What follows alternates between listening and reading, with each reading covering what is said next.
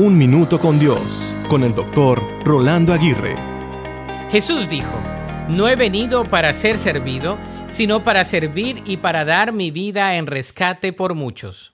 Entonces, la clave de la vida no es vivir para uno mismo, sino vivir para servir a los demás.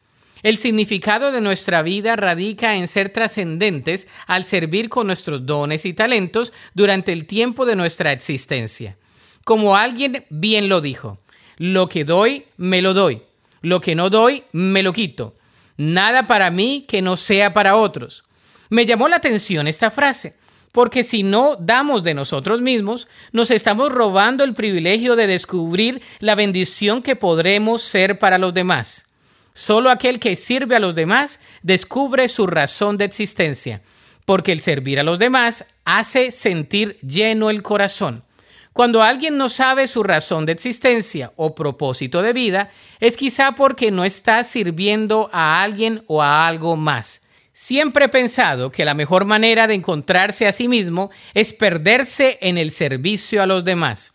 Si eres un seguidor o seguidora de Jesús, entonces el servir con humildad y de corazón a los demás es el mejor camino de honrarle a Él. La Biblia dice en Juan 12, 26, si alguno me sirve, sígame, y donde yo estuviere, allí también estará mi servidor. Si alguno me sirviere, mi Padre le honrará. Para escuchar episodios anteriores, visita unminutocondios.org.